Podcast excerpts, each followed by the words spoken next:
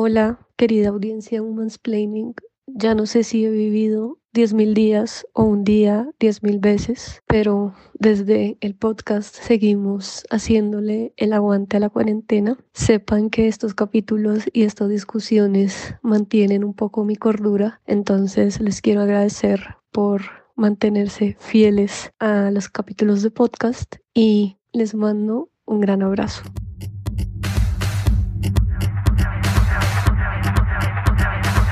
Esto es Woman's Planning.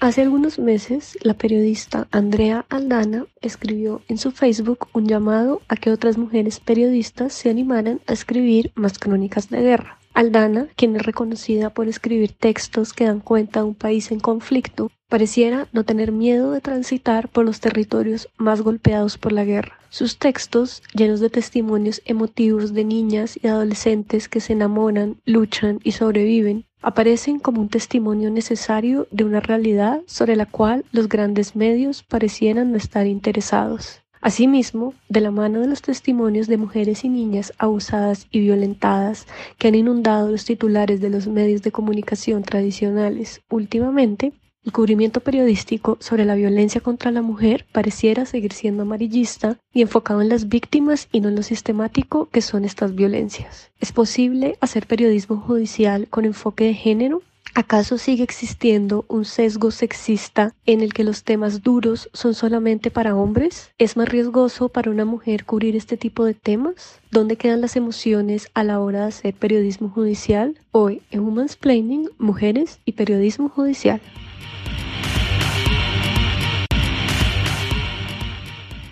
Hoy estamos aquí con Andrea Aldana. Andrea es reportera, miembro del comité editorial de Universo Centro y es investigadora del Poder de Semana. Estamos con Natalia Arenas Chávez. Ella es reportera y editora de 070 y ante todo son dos mujeres y periodistas con las que yo siempre espero contar de mi lado porque son las amigas que me salvarían de una trifulca con la policía. ellas siempre estarán listas para defenderme porque son las mujeres más tesas y más fuertes que yo conozco en la historia. Además, creo que ninguna me lleva una cabeza, todas medimos lo mismo, pero ellas son muchísimo más rudas que yo. Hola, amigas, ¿cómo están? Hola Gloria, ¿cómo estás? Hola Nata, muy contenta de compartir este espacio acá con ustedes. Hola a las dos, yo también feliz y, soy la más bajita del grupo, así que las dos me llevan hartas cabezas. Bueno, entonces esta conversación la habíamos tenido antes de la pandemia, habíamos hecho un capítulo espectacular sobre mujeres en periodismo y en periodismo judicial y habíamos hecho un capítulo maravilloso en donde las tres hablábamos de lo difícil que era hacer periodismo de campo y de todos los retos. Obviamente cuando digo las tres es falso porque el periodismo judicial solamente lo hacen Andrea y Natalia. Y luego llegó la pandemia, no sabíamos cuándo sacar este capítulo, no sabíamos qué hacer con ese material, pero realmente es una conversación muy buena y para mí Natalia y Andrea son dos de las periodistas más importantes que hay en el país en este momento haciendo periodismo con enfoque de género. Y luego pasó todo el tema de Ciro Guerra y pasó la emergencia nacional por femicidios y han pasado tantas noticias sobre violencia eh, contra la mujer que yo dije, no, tenemos que repetir el capítulo, pero vamos a cambiar un poco el ángulo. Entonces las convencí de que estuvieran acá conmigo otra vez y quisiera que comenzáramos a hablar pues sobre esto, ¿no? Sobre si existe un periodismo con enfoque de género. Yo estoy segura que sí, pero yo quisiera que Natalia, que es la periodista encargada de cubrir los femicidios en 070 y que lleva durante muchísimos meses haciendo un conteo de estos femicidios, y Andrea, quien más recientemente publicó en Universo Centro una historia sobre las mujeres venezolanas en la frontera y cómo son abusadas sexualmente, quisiera que nos contaran un poco de esto. ¿Ustedes sienten que hay enfoque de género en ese periodismo investigativo y judicial que ustedes hacen? Pues yo soy muy mala para los temas de género, o sea, yo cuando me siento a escribir, yo no pienso en que, en que yo voy a escribir un texto con enfoque de género, o sea, lo que trato es de ser muy respetuosa con la fuente y trato de ser eh, muy empática sobre todo, porque soy mujer, porque he tenido experiencias violentas parecidas, ¿sí me entiendes? Entonces lo que trato es ser muy respetuosa con la fuente y ahí sin yo darme cuenta de pronto se, se va el enfoque de género. Prefiero que mis textos hablen por mí, entonces, y por eso me, viene, viene a cuento como ese libro de, de, Alma Guillén, porque yo me siento muy identificada porque yo nunca he sido activista ni, ni, ni, me he puesto la etiqueta, pero yo sí he escrito, he hecho muchos reportajes sobre mujeres que han sido violentadas. Entonces, eh, pero no lo pienso desde el punto de vista de género, sino desde el punto de vista que merece la fuente. Bueno, yo agregaría que eh, yo tampoco hacía periodismo con enfoque de género antes de entrar a 070, fue algo que he ido aprendiendo ahí porque la revista siempre ha tenido ese enfoque, entonces es, es, algo como que empezamos a hacer, y específicamente en el caso de feminicidios, fue una idea de Estefanía Bella, que siempre le quitan ese crédito, pero es de ella, ella fue la que se inventó la idea, siguiendo un poco un modelo de cosecha roja, que en enero del 2019 empezó a hacer un conteo de las mujeres asesinadas en Argentina en ese mes. Y nosotros nos dimos cuenta, pues ella se dio cuenta que acá estaba pasando lo mismo, que había muchos casos en ese mes. Y entonces hizo una historia en la que se cuenta un, un, párrafo muy corto lo que pasó con, con la persona, con la mujer que fue asesinada y también un poco como reivindicando esos casos, reivindicando sus nombres. Y después yo un poco heredé esa investigación porque yo también tenía experiencia haciendo un proyecto que se llamaba Crimen y Castigo en la silla vacía, que era siguiendo todos los homicidios que ocurrieron en un año en la localidad de Suba, en Bogotá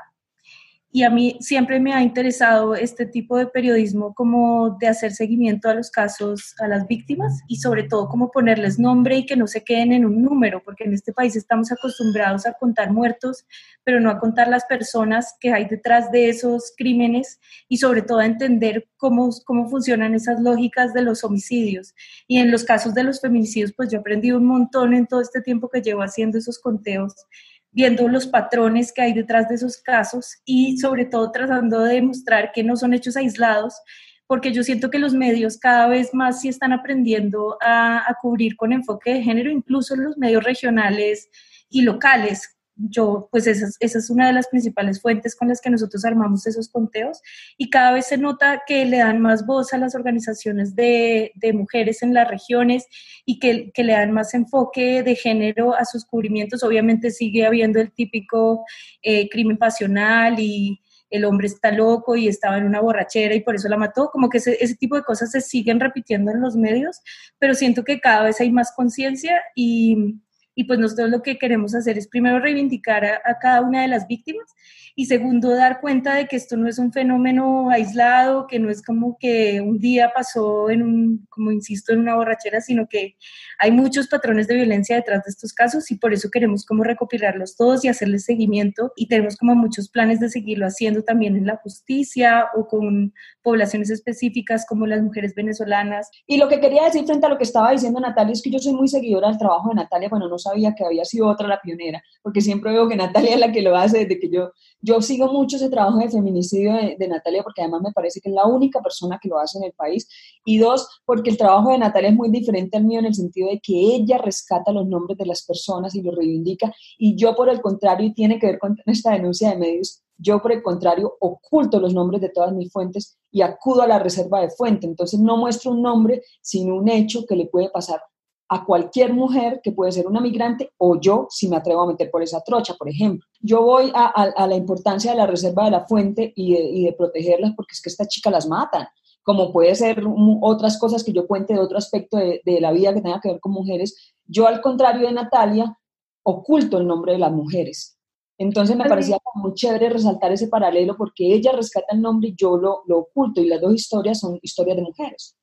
A mí me parece muy interesante eso que dices, pero antes de todo eso voy a saludar a Estefanía Abella que debe estar escuchando esto. Eh, Estefanía es una gran periodista feminista que aparte se destacaba por hacer las historias de o personas que están como en los márgenes de los márgenes de los márgenes, como indígenas eh, con discapacidad y todas las intersecciones de la comunidad LGTB, todas juntas, Estefanía hacía esas historias, entonces un saludo a Estefanía Pero bueno, aquí hay varias cosas. Por un lado, Andrea habla de las fuentes y eso me parece súper importante y creo que tiene que ver con lo otro que les quería preguntar, porque pues con todo este debate de Ciro Guerra tan mediático, uno de los argumentos que más se usó era que las, los testimonios de estas mujeres eran anónimos y eso digamos que resultó ser de alguna manera escandaloso, cosa que yo nunca entendí, pues porque el periodismo de investigación siempre se ha apoyado en testimonios anónimos y en protección de fuentes, pero digamos que en este caso que las mujeres fueran anónimas era un sinónimo de que no existían o de que eran invenciones, cosa que me pareció completamente descabellado. Entonces me gustaría que habláramos de ese tema de la anonimidad y de la protección de las fuentes y esto se une un poco también con lo otro que quería tratar y es algo que hablaba Andrea, que decía, es que ya hablaba de la empatía y que siento que es una palabra que siempre ha sido como obscena cuando hablamos de periodismo, porque supuestamente el periodismo es objetivo, es frío, y entonces eso tiene que ser como el hombre que está en la redacción fumando y como caminando en círculos y haciendo el hilo ese rojo de matarifes, una cosa, y todo eso desde la objetividad y Dios mío, ¿no? Y realmente, pues, una o sea, se necesita muchísima empatía para hablar con las fuentes y, luego dar el paso de pasar esa empatía de la reportería a la escritura, ya me parece que es otra vuelta de tuerca. Y lo mismo que decía Natalia, lo de la reivindicación. Un periodista ortodoxo jamás diría, yo quiero reivindicar la fuente porque es, yo quiero que esto sea la verdad y la voy a mostrar y quién sabe esa fuente que estaba así de acá es no, o sea, yo quiero reivindicar a las víctimas, quiero tratar a las víctimas con dignidad y siento que ahí hay una práctica que es muy feminista y que por eso, aunque ustedes involuntariamente lo hagan, realmente habla de una comunidad, habla de un sentimiento, habla de construir a partir de esa empatía y generar esas historias, entonces quiero que hablemos de eso. Pues mira, cuando tú dices eso, yo me acuerdo mucho de una frase de, Jorge Carrión que escribió en un texto por allá que yo encontré tirado en algún periódico de España, que él decía, no hay que reivindicar la objetividad o no hay que apostarle la objetividad, esa farsa, sino, a la, sino a, la, a la honestidad, esa máxima. ¿Sí me entiendes? Porque yo no creo en la, en la objetividad. Eso no existe. Desde el mismo momento en que tú escoges las fuentes desde donde vas a hacer la reportería o a quién le vas a dar voz, está siendo subjetivo. Entonces yo, por ejemplo, siempre he sido honesta desde que yo estoy en las redes sociales, desde que yo estoy publicando y puse mi nombre en el primer texto hace 11 años, 12 años, toda mi vida he dicho, yo estoy contra la neutralidad. O sea, yo no soy una persona neutral, tampoco soy una activista, pero yo escojo mis fuentes y yo escojo a quién le doy voz y yo escojo la historia que quiero, que quiero contar y, y, y, y, pues no la escojo. La verdad es que casi siempre las historias llegan a mí. Entonces, por ejemplo, yo soy una persona totalmente descreída de, la fuente oficial. Yo no sé si eso ya lo hablamos alguna vez. Por ejemplo, a ti ningún comandante, ningún comandante, ningún mandatario, ningún gobernante te va a decir, ahí la estamos cagando. O sea, no, ninguno. Entonces, por, la fuente de la que yo más dudo por, por, por no sé, por, por antonomasia es la, es la fuente oficial. Y yo no me mato por ir a consultarla porque es que la voy a leer en todos los periódicos. ¿Sí me entiendes? Entonces a mí a veces me han dicho, hey, pero te falta la visión oficial. Y yo sí, ¿qué ¿y qué me va a decir? Lo que le dijo al tiempo al espectador. A, Entonces simplemente a veces retomo esas declaraciones para darle lo que ya dijeron, como es el caso, por ejemplo, nosotros denunciamos la violación de la niña del Guaviare. Nosotros nunca llamamos a los militares a ver qué, qué pensaban. No nos importaba porque es que teníamos los hechos, teníamos los casos, lo teníamos documentado. Entonces yo pienso que el, que el periodismo, ese periodismo de que, ay, que tiene que ser objetivo, le tiene que dar la, la visión a las dos partes de la historia, a mí eso no me importa. A mí eso no me importa porque desde que yo tenga bien documentada la historia y sé que es una historia que no se me va a caer y sé que la tengo respaldada con tantas fuentes, no me importa lo que piense la fuente oficial que se manifiesta después de que salga la historia, que también va a tener toda una plataforma mediática para hablar. Entonces uno entiende que la importancia del anonimato de la fuente en muchas ocasiones es para protegerlas, porque pues yo no sé en el caso de Ciro Guerra, ¿no? Pero en el caso de estas niñas o de las chicas de la, de la trocha en la frontera, las matan o sea, no es, no es una hipótesis, o sea, las matan. Esta niña del Guaviare que la tuvieron encerrada y violándola por ocho días, esta niña la iban a matar. Esa niña se escapa, esa, esa niña de, de, 14 años creo que tenía, se alcanza a escapar y por eso no la matan, pero el ejército tenía toda la intención, y eso te lo, me lo documentaron a mí las organizaciones internacionales, eh, de, de, de, pues, de, acabar con ella, porque además es que la tuvieron encerrada en la base militar mientras la hacían todo eso. O sea, imaginen donde eso se hiciera un escándalo como efectivamente fue. Pues iba a pasar todo lo que efectivamente pasó. No soy activista, pero yo sí tomo un partido cuando voy a contar una historia porque, porque yo sé quiénes son los que tienen la mayoría del micrófono en este país, que es la fuente oficial, y a mí no me interesa, a mí me interesan más las otras voces que aunque se buscan, no les dan la importancia que le dan a la fuente oficial. Digamos, nosotros también publicamos una historia justamente de, de eso que hablas del caso de Ciro Guerra, un poco de las consecuencias del escrache y lo que decían las fuentes y lo que decía la periodista Tania Tapia que escribió esa historia, es que es, es, muy curioso que siempre que hay estas denuncias que se transmitan a través de un escrache, por ejemplo, sea más efectiva la justicia para, para judicializar a las mujeres por injuria y calumnia que justamente por hacer como la revisión sobre esas denuncias que ellas están haciendo. Como que la justicia es más efectiva para unas, para unas cosas y sobre todo, digamos, a estos hombres mm, usualmente no se les daña la vida como siempre nos quieren hacer ver. Y en cambio, para las mujeres que están denunciando y que recurren al escrache, justamente porque no encuentran una respuesta en la justicia, para ellas sí todo el proceso es más lento y demorado. Eso por un lado. Y con respecto a, las fuentes y a la empatía y, y, a todo este trabajo, yo también creo que eso es parte fundamental del trabajo, como que siento que uno como mujer se puede poner en la posición de esas mujeres que son violentadas y agredidas o incluso asesinadas por el hecho de ser mujeres y eso se ve no solamente en el cubrimiento desde el periodismo, yo ahorita estoy haciendo una historia justo sobre, sobre mujeres asesinadas venezolanas en Colombia y lo que encuentro es que el nivel de empatía está entre la misma comunidad, así esas mujeres no tengan vínculos directos con esa comunidad. Y tengo el caso de, de, una mujer que fue asesinada en un municipio en el Valle del Cauca en enero de este año. Ella había llegado solo hacía dos meses a ese pueblo y la asesinó su pareja, que además parece que ya había asesinado a su ex esposa en Venezuela. Eh, y todo el pueblo se une para hacer una vaca, para poder traer a la mamá desde Venezuela para que pueda reclamar el cuerpo de su hija asesinada aquí en la forma más violenta y espantosa del mundo. Y logran conseguir la plata y la mamá viene, reclama el cuerpo, la entierran acompañada por todo el pueblo y después eh, la mamá se devuelve. Y yo le preguntaba a ella, que ni siquiera era su amiga, la, que, la, lideresa que se puso a cargo de este trabajo, le dije como, ¿y por qué? ¿Por qué tú decidiste cómo ponerte en toda esta tarea? Y me dijo, pues porque yo también soy mujer y también soy mamá y sé exactamente que si me pasa eso, me encantaría que alguien hiciera lo mismo por mí. Entonces me parece que esa empatía sí hay una empatía y una sororidad de género y así la gente no se diga feminista, las mujeres lo sentimos y cada día, cada día lo sentimos más y, mucha gente está trabajando para que esto no siga ocurriendo.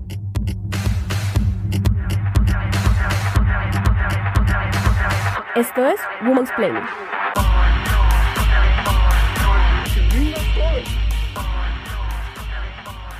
Me gusta mucho lo que dices, eso de yo también soy mamá, yo también soy mujer, porque sucede mucho cuando uno lee las historias de ustedes. Y es reconocer que a pesar que estas mujeres están en pues, unas situaciones que tal vez por mi clase social o por mi estatus migratorio o por lo que sea, pues son muy alejadas de mi realidad y a la vez son muy cercanas, porque conozco o he conocido mujeres que han tenido parejas que han sido muy peligrosas y que pueden, y con relaciones que son violentas. He conocido mujeres que han tenido la necesidad de entrar a redes de trabajo forzado por X o Y motivo porque no tienen los derechos migratorios en regla y en fin, y digamos que son historias que uno en el fondo conoce porque sabe también lo que significa ser mujer y lo que significa estar más expuesta a ciertas violencias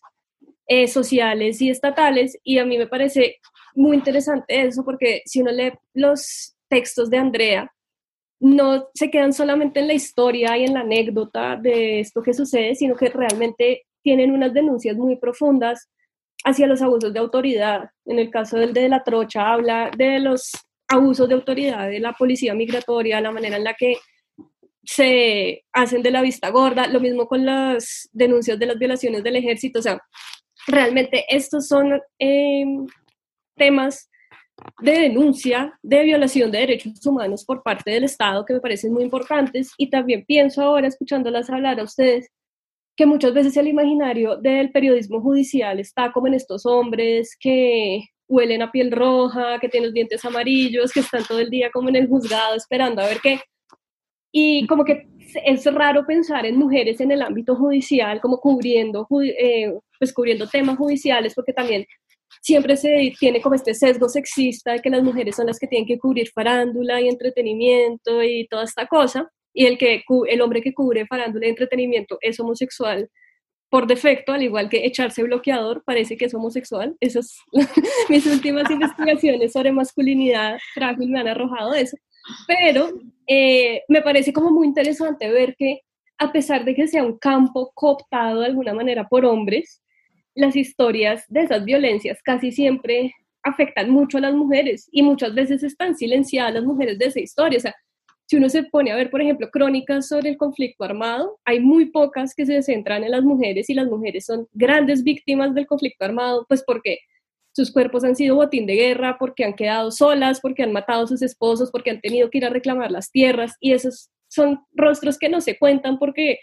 pues estos hombres están interesados en encontrar el piu piu piu de las armas y no en estas historias que tienen muchísima más hondura. Entonces, pues yo quería preguntarles por eso, ¿por qué creen que hay tan pocas mujeres cubriendo estos temas cuando realmente las investigaciones más profundas sobre estos temas las han dado muchas mujeres que entienden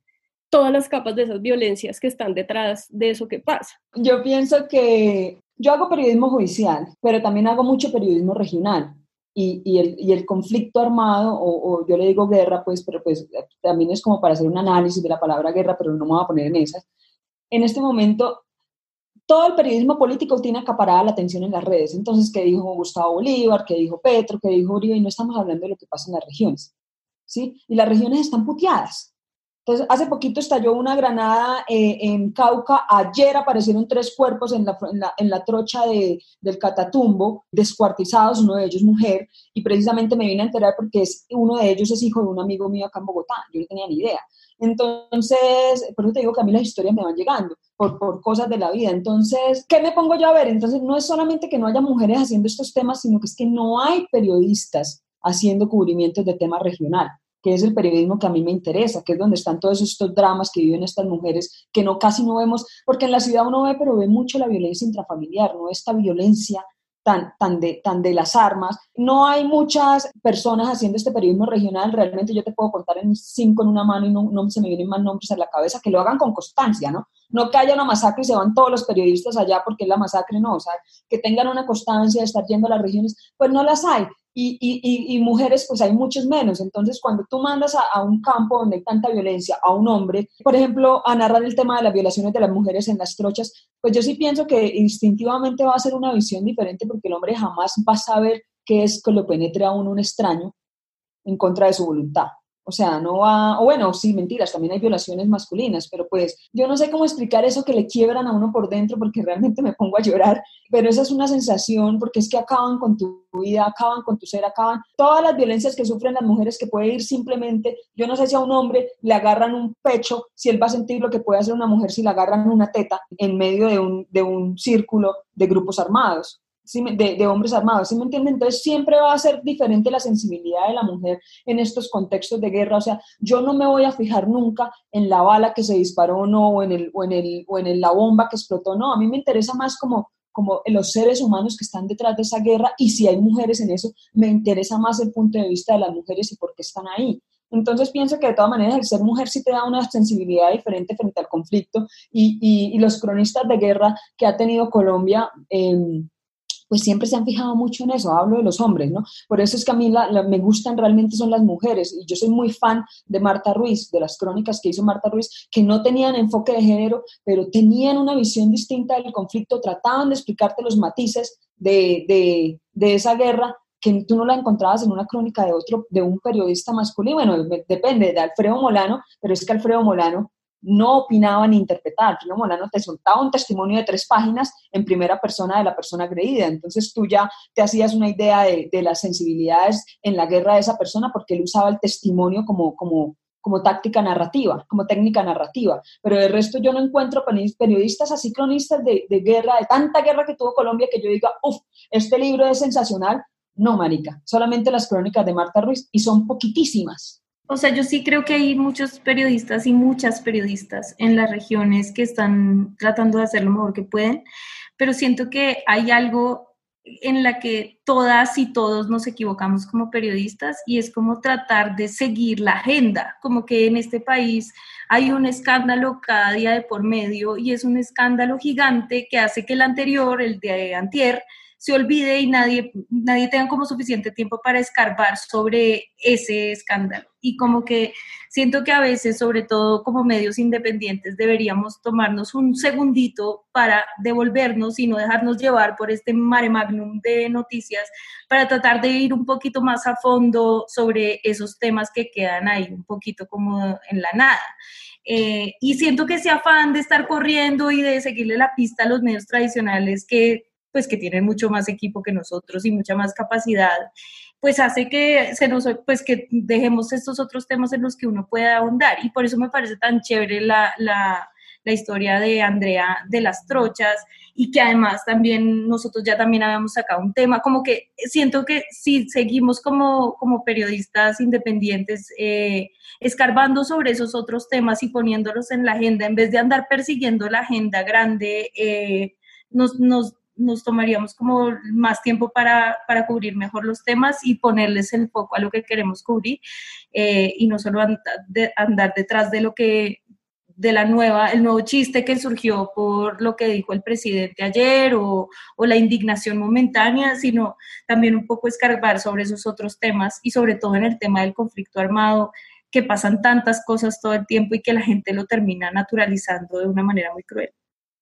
Pero por eso es que yo digo que, que, que, también es falta de voluntad política, Nata, porque por ejemplo a ti nadie te obliga a hacer eso de los feminicidios de, con mm. periodicidad, ¿me entiendes? Eso es interés tuyo, eso es voluntad tuya. A mí nadie me obliga a ir a calentarme, eh, bueno, el culo,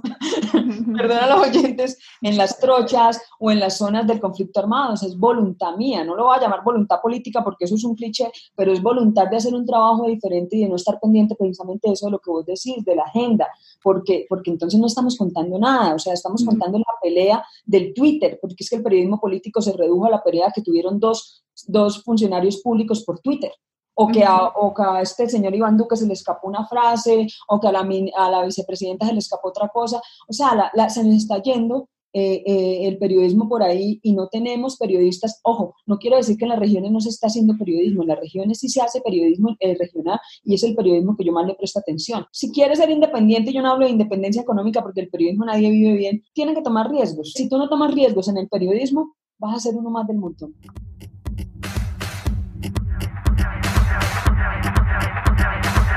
Esto es Women's Planning.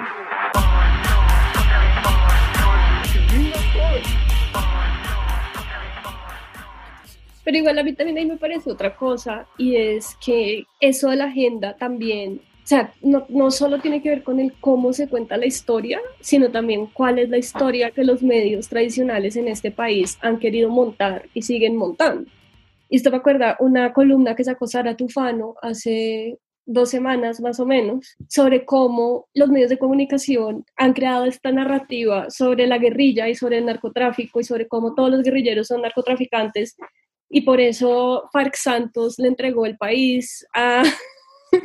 el castrochavismo, pero realmente estamos en un gobierno, en un narcogobierno, o sea, el hermano de la vicepresidenta es un narcotraficante que utilizó mujeres como mulas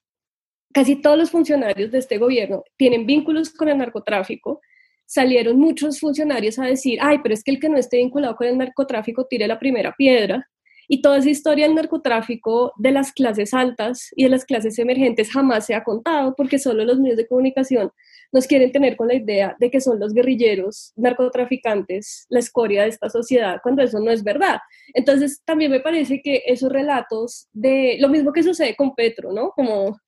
Iván Duque está aprendiendo, Petro egómano nunca será presidente del país. Y es como, ok, o sea, partamos del hecho de que los medios en Colombia jamás han sido objetivos y que siempre han respondido a unos grandes intereses y pues por eso se quedan con, pegados a esa agenda pues porque realmente no les interesa eh, tener el relato de estas personas que están en estos territorios sufriendo y que los están matando. Pero yo, por ejemplo, Gloria, yo no comparto ese, ese, ese, ese criterio. O sea, de, a modo general sí sé que los medios económicos son empresas económicas. Yo tengo claro eso. Y como empresas económicas, ellos deciden qué publican y qué no publican. Pero, por ejemplo, un periódico como El Espectador, a mí, yo le puedo mandar lo que sea porque ya lo he hecho y El Espectador no me censura nada. Por ejemplo, en el 2016 yo le mandé cuatro informes de los presuntos vínculos del director de Fiscalía de Medellín con la mafia de la oficina y el director tuvo que renunciar. Y toda esa plataforma, todas de publicación mía fue el espectador y el espectador eh, eh, nunca me censuró. O sea, lo que hizo fue blindarme de tal forma de que yo no me ganara una demanda que era Jorge Cardona, el editor general, y Jorge Cardona es mi hija, eh, mándeme lo que sea, que yo le publico a usted todo. Él me lo dice así, y efectivamente uno va a muchas redacciones, parce, y, y no hay eso, es que no lo hay no lo hay y no, y no, es, y no es, a veces ni siquiera es, es que el periódico censura, es que no hay voluntad en el periodista de investigar cosas eh, en profundidad y, tú vas y analizas las noticias del día y todos son boletín policial, boletín de fiscalía, a la que llaman otra fuente ahí como por equilibrar y, y, y de verdad que es que es así. Entonces las grandes historias, ¿dónde las estás encontrando tú? En los medios alternativos. ¿Por qué? Uno, no responden al día a día. Dos, tienen más libertad. Y tres, pues no dependen de un sueldo, todos estamos muertos de hambre, entonces no tenemos nada que perder. Sí, no tenemos un sueldo que perder, entonces, pero, o sea, yo sí sé que los medios censuran, yo lo sé, pero también sé que hay una enorme falta de voluntad y de interés de los periodistas por, por, por dedicarse a un tema o investigar, investigar historias en profundidad, sea por miedo, sea por pereza, sea por porque no le da el tiempo, pero, pero también está ese punto y ahí sí voy a ser de abogado del diablo porque es que lo, lo he visto lo he visto. Yo creo que el gran problema de todo, y yo siempre le echo la culpa a esto, desde la pandemia hasta la razón por la cual Iván Duque es presidente, hasta por la caída del dólar, es las facultades de comunicación social. Siento que no hay nada más nefasto que una facultad de comunicación social, pues porque finalmente estas cosas de las que hemos estado hablando acá, ustedes las han aprendido o en el oficio o por entrar en contacto con periodistas que admiran o por entrar en redacciones independientes que se pueden dar el lujo de tener una agenda ideológica clara, pero la mayoría de periodistas no se les ocurre que la fiscalía no es una buena fuente. O la mayoría de periodistas no se les ocurre que hay debates que no hay que dar porque son falsos debates. O sea, no hay como un acercamiento crítico tampoco al oficio. No dudan. Exacto, entonces a mí eso también me parece que es, que es muy difícil, pues porque se vuelven cajas de resonancia, y aparte ahora cajas de resonancia de Instagram y de Twitter, que también me parece un poco fuerte, y pues al final todas estas historias que son las que realmente importan, y por ejemplo en el caso de los femicidios de Natalia, pues lo que están detrás de esas historias es eso, es el patrón de violencia para llevar a la prevención en un mundo ideal, porque cualquier persona que lee esas historias se da cuenta de lo fácil que es prevenir esas historias, porque realmente todas siguen un patrón. O en el caso de las historias de Andrea, pues, o sea, ojalá todas tuvieran ese impacto que tuvo la del ejército, que igual los soldados están como en un resort eh, mientras los ajustician, mientras se les vencen los términos, pero pues sí ha habido un impacto en la imagen del ejército. No, Quiero creerlo. Y se lo van a pensar dos veces si van a, el día que piensen en agredir a otra niña en el Guaviare. Ese es el verdadero impacto que uno logra. Exacto. Pues ojalá, sí, al menos sí. Porque esto lleva pasando cuánto tiempo. Sí, o sea, eso, o sea, a mí me parece como interesante eso también, ¿no? Como si uno se acerca al periodismo, o bueno, cualquier disciplina, pero el periodismo sobre todo con ese lugar crítico y darse cuenta también frente a qué, qué intereses está sirviendo y qué narrativas se está perpetuando, pues también tiene la posibilidad de ver las historias desde otro ángulo, porque yo creo que también los buenos editores son eso y, y, me parece que eso es muy importante y que eso muy rara vez pasa en la redacción. Pues porque tenemos que empezar por enseñarles a los estudiantes de periodismo o de comunicación que por favor superen las 5 Ws en el primer párrafo, porque nadie quiere seguir leyendo la pirámide invertida y las 5 Ws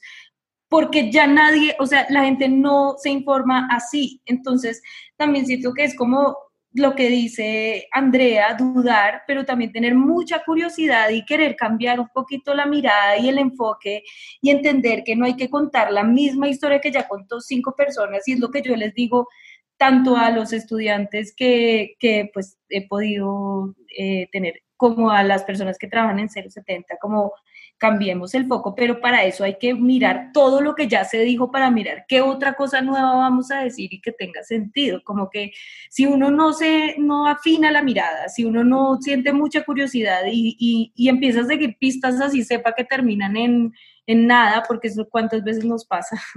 em, pues si, no, si uno no siente esa curiosidad y no siente esa necesidad, pues entonces nos vamos a quedar haciendo las 5 W y cada vez la gente va a leer menos porque a la gente le mamó eso y le mamó el periodismo feo, como dice Omar Rincón, le mamó, o sea, la gente quiere tener potencia narrativa, quiere sentirse un poco involucrado al contenido que está consumiendo, que puede ser en video, en audio, lo que sea, pero tiene que tener algún tipo de, generar sensibilidad y por eso yo también estoy de acuerdo que esa objetividad, eso,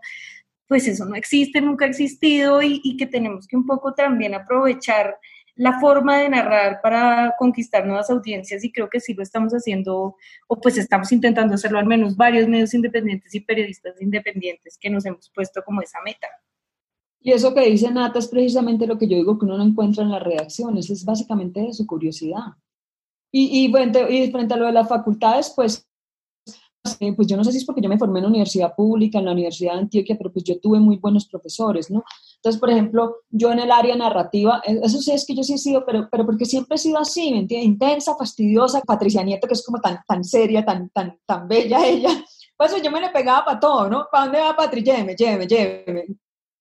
llegó y me dijo, bueno, estoy haciendo un libro o estaba haciendo una reportería sobre estos NNs que rodaban por el río Magdalena y que, y que los adoptan en, en Puerto Berrío y que les ponen, eh, les pintan los, las tumbas de colores y le dan nombres. Y ella me llevó, ¿no? Entonces yo eh, la acompañé todo un fin de semana y me fui con ella, pues para mí era impresionante pues, porque era estar ahí en una historia de guerra, aunque yo ya las había hecho, pero era con ella, ya ver cómo actuaba, pero hicimos una dupla genial porque ahí fue donde ella me dijo que mi método era método con comadre, porque mientras yo me ponía a, a, comadrear con las fuentes, pues ella iba tomando nota de lo que las fuentes me iban contando, porque pues, Patri es más seria, ¿no? Entonces yo soy más, ¿verdad que yo soy más comadre? Entonces yo me le pegué a Patricia y para todo era Patricia y Patricia y quiero escribir sobre esto y Patricia era hágale, hágale. Y yo iba como en tercer semestre y ya estaba tocando las puertas de, la Urbe, que era el periódico de la Universidad de Antioquia. Entonces yo dije, eh, venga, es que yo quiero escribir acá. Así, un día, un día dije así, ¿cómo hago? Porque para mí todo es rosca como para todo el mundo, ¿no? Entonces ella me dijo, ah, ¿usted quiere escribir acá? Ah, bueno, nosotros lo llamamos. Déjenme el teléfono y nosotros la llamamos. Y yo salí putísima porque yo dije, no, esto es, esto es rosca, fue puta, qué maricable. Y, y, y resulta que el otro día me llamó. Entonces me probó y me puso historia, acaba de publicar Apocalipsis, la película, y me dijo que tenía que hacerle una reseña, un perfil de todos los protagonistas, no sé qué. Entonces tenía, marica, yo tenía que buscarme a todos los actores de esa película y, y hacerle una reseña. Y bueno, pero eso lo hicimos, eh, no sé cómo lo hice, pero lo hice. Y al otro día le tenía la historia. Y ahí en adelante, pues yo me le pegué a Patricia en todo. Y Patricia era lo narrativo. Te lo juro que no hablo desde el ego, hablo desde esa necesidad que siento, o esa, sí, es, es una necesidad de despertar esa curiosidad en los periodistas que se están formando hoy eh, porque yo sí creo que las facultades, o sea, mucha gente critica las facultades de periodismo, pero yo sí creo que, que el periodismo necesita unas herramientas básicas que deben ser enseñadas. ¿Me entiendes? Que fueron las que yo aprendí estudiando.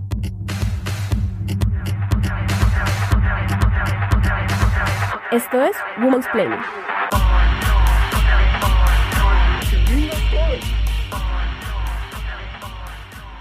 Y para finalizar esta conversación maravillosa que se nos está acabando y que sí creo que va a ser muy valiosa, sí me gustaría preguntarles por algo que siempre les he preguntado y voy a volver a hacer la pregunta una vez más y es por su instinto de supervivencia. Si está embolatado, dónde se quedó, si ha mejorado en la pandemia, porque yo como mujer eh, siento que todo el tiempo estoy en riesgo. O sea, yo también tengo como unos delirios paranoides, también como un poquito más off, pero yo siempre siento que estoy en riesgo y luego prendo la televisión y Andrea Aldana está en una cocina de TV y yo digo, oh, yo pensé que estaba en riesgo de ser cercado a Carulla. qué, qué, qué, extraño momento, o voy a, no sé, monto en ese ITP y me siento en riesgo y luego abro mi computador y veo que Natalia Arenas está en el Guaviare rescatando cuerpos de un río, entonces digo, mm, de pronto no estaba tan en riesgo como pensaba. entonces quiero que hablemos un poco más de eso, de ese instinto de supervivencia que no tienen y de si alguna vez han sentido que por el hecho de ser mujeres están más en riesgo que otros periodistas o si han sentido que las fuentes las tratan de otra manera por esta razón. Pues a ver, eh, yo, yo, pienso que es que yo tengo el, sentido de supervivencia como distraído más bien. Lo que me pasa es que, eh, eh, yo, yo, es que yo no sé ni qué me pasa, o sea, yo muchas veces no pienso antes de meterme en un lugar, o sea, muchas veces no, el 100% de las veces. No pienso y a mí me hablan de una historia y, y, y, manica, ya quiero estar allá, o sea, pero ya cuando estoy allá dentro, es que digo, manica, ¿yo qué mierdas hago acá? O sea, me van a matar, me van a y la salvo porque no te imaginas las cantidades de veces que yo la he salvado, por suerte será, porque yo no sé, o no, no, no sé, no dan explicación. Pero, y cuando vuelvo, que, que, miro los hechos dos meses, en, dos semanas después, ahí sí que me da la locura, o sea, como yo cómo me metí allá, qué hice, me pudieron haber matado, me pudieron haber hecho esto, aquello, pero, pero yo no sé, ese ha sido mi operar toda la vida, o sea, yo no, yo no pienso, yo no pienso, yo como que me meto, soy muy adrenalínica en eso, soy muy primaria, yo soy muy primaria, yo soy cero análisis. Entonces, eso ha hecho que tenga esas experiencias tan locas que he tenido y que después me sirven para narrar, pero es que en general así ha sido toda mi vida, inclusive antes de, ponerme a escribir, yo he sido como muy rayadita. Esa es la verdad. Y lo otro era del sentido de la supervivencia, de, que si uno afrenta peligros, sí, claro, uno afrenta peligros diferentes. Yo no solo es una hipótesis, lo he vivido. Em, he sido víctima dos veces de agresiones físicas, me han sacado dos veces del país, eh, en una de ellas, incluso, es que no quiero como contar mucho porque va y escuchan mis papás después de esto y hasta me ha tocado bloquearlos después de cada crónica. Y, y, pero pues sí he tenido agresiones que, que, que, me hacen a mí que a ningún hombre le van a hacer, ¿sí me entiendes? O sea, a mí yo he tenido eh, agresiones casi de tipo, bueno, violentas, de tipo sexual, para callarme en una investigación que, que a un hombre no lo van a agredir así, para callarlo en una investigación. ¿Sí me entiendes? Él a lo sumo se llevará una golpiza, uno se lleva una golpiza y algo más, y son cosas que te marcan y te joden de por vida. Entonces, eh, eh, y hacen pues que, que pases un infierno que difícilmente un hombre, porque es que lo más, lo que nos podemos llevar por parejo en el sentido de las amenazas por denunciar es la muerte, ¿sí? Hombres y mujeres en este país periodistas los asesinan por igual, pero pues la cantidad de mujeres periodistas de estos temas que han sido agredidas sexualmente son mucho más las que se callan que las que se conocen. Y, eso no lo digo por decirlo, o sea, inclusive una vez Patricia Nieto y Natalia Otero, la fotógrafa, estaban pensando en organizar un taller eh, de, de, periodistas, mujeres que habían sido violentadas en el oficio sexualmente, precisamente porque se ser, eso, eso lo intuyo yo, pero si hay la necesidad de organizar este taller es porque conocían muchísimos casos. Entonces sí pienso que nosotros atravesamos unos riesgos diferentes y lo mismo que lo, que lo hablamos en, en, la, en la primera reunión que tuvimos nosotras, cuando uno se monta un sobrevuelo, digamos, con el ejército para hacer una crónica, eh, generalmente todos los armados te lo piden y eso es una agresión sexual, pues, o es un abuso, no sé cómo llamarlo, pero es acoso, es acoso. Compañeros, no, ¿sí me entiendes? A ellos no son los que les miran las tetas, a ellos no son los que les ponen la mano coquetamente en el hombro, a ellos no son los que, mi amor, claro, lo que usted diga, o sea, no, no, eso, eso lo, lo vives es o sea, eso te pasa a ti, ellos normal entre machos entienden, o, a ver, no voy a decir que mis compañeros son machistas, pero no están expuestos a lo que tú estás expuestas cuando estás sobre todo en terreno y tan apartada de, de la seguridad que te brinda el Estado, sino en manos de gente con armas, sea legal o ejércitos legales o, o irregulares. Yo siento que, que cada vez que en mi caso yo no, pues he tenido la suerte de que no he tenido ninguna agresión sexual, a mí me pasa un poco lo contrario de Andrea y es que antes de viajar o antes de hacer una historia eh, miedosa me da mucho miedo, pero una vez llego allá ya es como, mira a ver, hijo de madre, cómo vas a sobrevivir y de quién te vas a agarrar y como que yo sí tengo como un instinto como de mirar quién, quién más o menos puede ser mi ángel guardián, que fue como me enseñó mi primer editor, mi director de tesis, Lorenzo Morales, como buscar a alguien que, pueda protegerte, pero claramente uno sí está expuesto todo el tiempo a eso que dice Andrea, a que la fuente te coquetee, que te ponga la mano en la pierna, que se emborrache y se pase, Eh, insisto, a mí no me ha pasado nada más que eso y es muy incómodo y es muy, pues es feo porque pues uno está haciendo su trabajo y está haciendo su trabajo lo mejor que puede, pero pues obviamente uno sí está expuesto a todos esos riesgos y, y, y no sé, pero yo siento que a mí me da mucho menos miedo hacer historias, como que cuando ya estoy allá me meto en la onda y me meto como, no sé, entro en esa onda y cuando estoy en Bogotá sí me da más miedo como, no sé, hacer cosas más cotidianas. Eh, que de pronto es como un poquito el, el deje que me quedó de, de, de, cubrir estos temas, porque yo, digamos, en cuarentena no he parado de cubrir cadáveres y a veces creo que se me escurre la sangre en, en la cara de la cantidad de, de cuerpos que, que, cubrimos, pero claro, nosotras estamos expuestas y sabemos todo lo que nos puede pasar por cubrir precisamente estos temas. Sabemos que, que en cualquier momento la cosa se puede salir de control y, y que uno no sabe cómo reaccionar ante eso. Por ejemplo, a mí una vez me pasó, pues yo no sé si valga la anécdota, pero la voy a contar porque es más o menos la más reciente. A mí me pasó que estábamos grabando un documental en Medellín sobre, sobre eh, se llama El mercado de la inocencia, ¿no? Sobre la venta de virginidades y estas explotaciones de mujeres, eh, el narcotráfico y lo que llaman el turismo sexual, que realmente es explotación sexual de las mujeres. Y parce, y estábamos grabando una escena real, ¿no? De unos narcos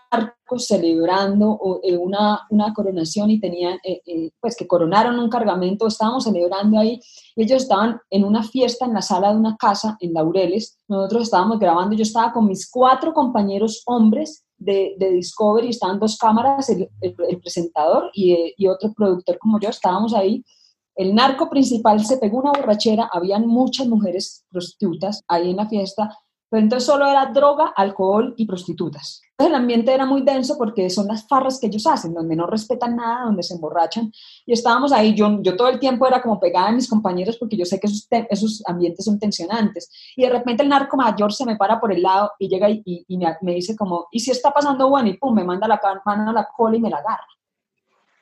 Parce, y, y, y, yo, y yo soy como, y en un momento me vio como si yo fuera una prostituta más porque me miró con esos ojos, como te voy a llevar a la cama esta noche. Entonces yo me quedé así porque además tenía armas, eh, eh, yo decía, ¿yo qué hago, mierda? ¿Yo qué hago? Solo quería llorar porque el tipo además no me soltaba y entonces yo me, yo me, yo me quité, eh, yo no sé, marica, no sé qué hice, pero me volteé, había un balcón y, y yo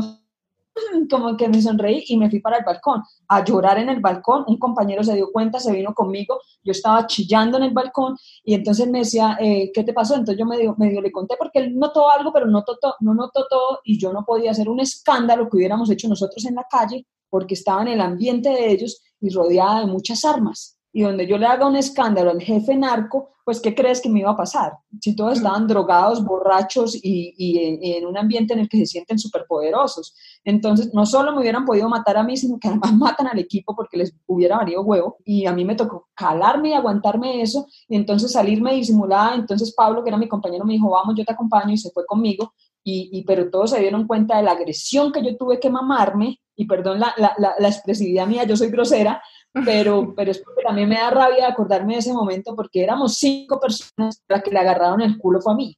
¿sí me entiendes? Y eso es una cosa que marca, y eso es una cosa que te jode, y eso es una cosa a la que tú estás enfrentado y, y, y que duele, o sea, es que mi cuento es me tiembla la voz porque me da tanta rabia que me dan ganas de llorar, porque ¿por qué nosotras estamos sometidas a eso y mis cuatro compañeros están seguros? La agresión máxima es el botín, que exacto, que te maten, pero a las mujeres además nos castigan antes de, de, hacernos como algo así. Y es lo mismo que pasa con las lideresas sociales.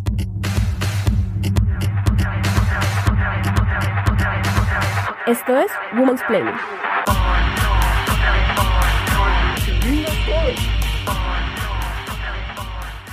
A mí me parece también que así como hasta ahora se está hablando muy discretamente en el ámbito del cine, pues de todo este acoso. Yo creo que en el periodismo nos debemos esa conversación desde hace mucho tiempo. Y finalmente, digamos, esa anécdota que cuenta Andrea sí ilustra muy bien el problema del acoso sexual, pues que no es solo esa violencia contra el cuerpo, sino que también es una violencia en el lugar de trabajo. O sea, finalmente la que se tuvo que retirar de ese lugar de trabajo fue Andrea y sus compañeros pudieron seguir haciendo su labor. Entonces tú tuviste que irte de tu lugar de trabajo porque sufriste una agresión sexual y eso realmente es pues un problema muy grande y que se repite pues en absolutamente todos los ámbitos eh, en los que las mujeres entramos en el mundo profesional, pues porque finalmente hay momentos en los que uno se cansa y uno dice, ¿saben qué? Sigan ustedes, yo voy a dedicarme a, hacer brownies y venderlos. O sea, yo no tengo por qué hacer esto y pues toda esta cosa de la curiosidad, la ambición, la pasión, las ganas de contar y denunciar se van, pues porque es demasiado repetido y son ambientes laborales que no son seguros. Y a mí sí me parece que el periodismo está en deuda de eso de hace mucho tiempo, no solo en terreno, sino también en las redacciones, porque la violencia contra los practicantes es muy fuerte. Yo creo que, antes de que yo pierda, digamos, el interés por estas cosas que a mí me pasan, que esta que de las menores que me ha pasado, la verdad imagínense. Lo que me va jodiendo en la carrera es más, antes, o sea, por el contrario, no es lo que me pasa a mí, sino lo que veo, el que le pasa a la gente, ¿sí me entiendes? Y luego salir a narrar eso, sobre todo a las mujeres, lo que, lo que les pasa en la vida real, eso va dañando por dentro, o sea, yo creo que yo ahorita sufro de ataques de depresión, a veces estoy llorando y no sé por qué lloro y de repente me doy cuenta que estoy llorando por el hijo desaparecido de una señora en la Comuna 13 y, son cosas que te van quedando por dentro, que te van quedando por dentro. Por ejemplo, esta de las trochas, yo lo voy a confesar, esa crónica yo la escribí mitad llorando, mitad normal, porque era muy duro para mí narrar eso y, y, la tuve que narrar porque la reportería la terminé de hacer en marzo, unos días antes de, de, de, de que nos mandaron a cuarentena y, y, de verdad que es que yo quedé súper marcada. Yo lloraba todas las noches, me acostaba pensando en lo que estas chicas les había pasado, en la historia de Gabriela, que es como la protagonista de mi crónica, y, y de verdad que es que me estaba jodiendo por dentro y tenía que escribir eso y tenía que sacar esa historia porque me estaba pudriendo por dentro de pensar en ellas. Entonces, yo no pienso en las ilusiones que me han pasado a mí, sino en lo que le, de pronto porque tengo un espejo ahí como con ellas, ¿no? Pero pienso más en, en, la, en las historias de ellas y eso sí es yo lo que yo creo que algún día me va a hacer retirar del periodismo, las historias de esta gente, porque eso sí me va dañando por dentro, más que las experiencias, porque yo veo como bandeo eso, ¿me entendés? O sea, eso ya me ha pasado muchas cosas, ya uno va creando callo, pero, pero lo de la gente sí me daña mucho por dentro y sobre todo porque me hace dar cuenta que esto son cosas, estas violencias de estas mujeres Parce, esto de las trochas son cientos de mujeres, no son dos, tres, diez, son cientos, son ocho mil personas que pasan a diario por esa trocha. Eso es impresionante, imagínate cuántas mujeres están repitiendo las historias que yo cuento ahí. Entonces esas cosas sí me dan como ganas de llorar realmente, sí me dan ganas como yo ya no puedo más con esto, o sea, de verdad no puedo. Y, y más que lo que a mí me pase, que también es una discusión que nos debemos, es verdad, pero es una discusión que se nos sale de la mano porque a veces nosotros dependemos de las fuentes y de la agresión de las fuentes, más que de nuestros mismos, porque también los patrones a veces son agresivos, pero, pero, pero, pero estamos muy expuestos a muchas cosas en el periodismo. Y, nunca se habla de salud mental entre los periodistas, ni hay como posibilidades de escapar, como, no sé, tener una asesoría, alguna vaina que, que oiga las historias porque de verdad la cantidad de información, o sea, uno de verdad cuando escribe un texto de, no sé, tres páginas, ha hecho reportería para escribir diez, y esa cantidad de información pues se queda con uno y, y, a uno no se le olvida, sobre todo cuando hay lo primero que hablábamos en esta conversación, que es esa empatía, ¿no? Con las fuentes. Y, y yo sí creo que hay que hablar de salud mental entre los periodistas porque, pues porque la gente va o sea, y más en cuarentena, se ha notado como esas, esas ansiedades y esas, esas desesperaciones de la cantidad de cosas que sabemos nosotros y que obviamente nos impactan en nuestras vidas. Y jamás se habla de eso. Yo les quiero agradecer muchísimo por esta conversación, por todas las veces que me van a defender de los tombos cuando volvamos a las calles y por su tiempo. Las amo, las admiro, quiero ser como ustedes cuando grande, pero no soy capaz. Esto es Women's Planning.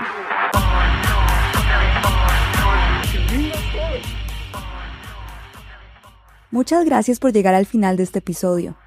Si te gustó lo que escuchaste, nos ayudarías muchísimo compartiendo este episodio y el canal de 070 Podcast. Lo puedes encontrar en Spotify, Apple Podcast, Google Podcast y demás plataformas que usen.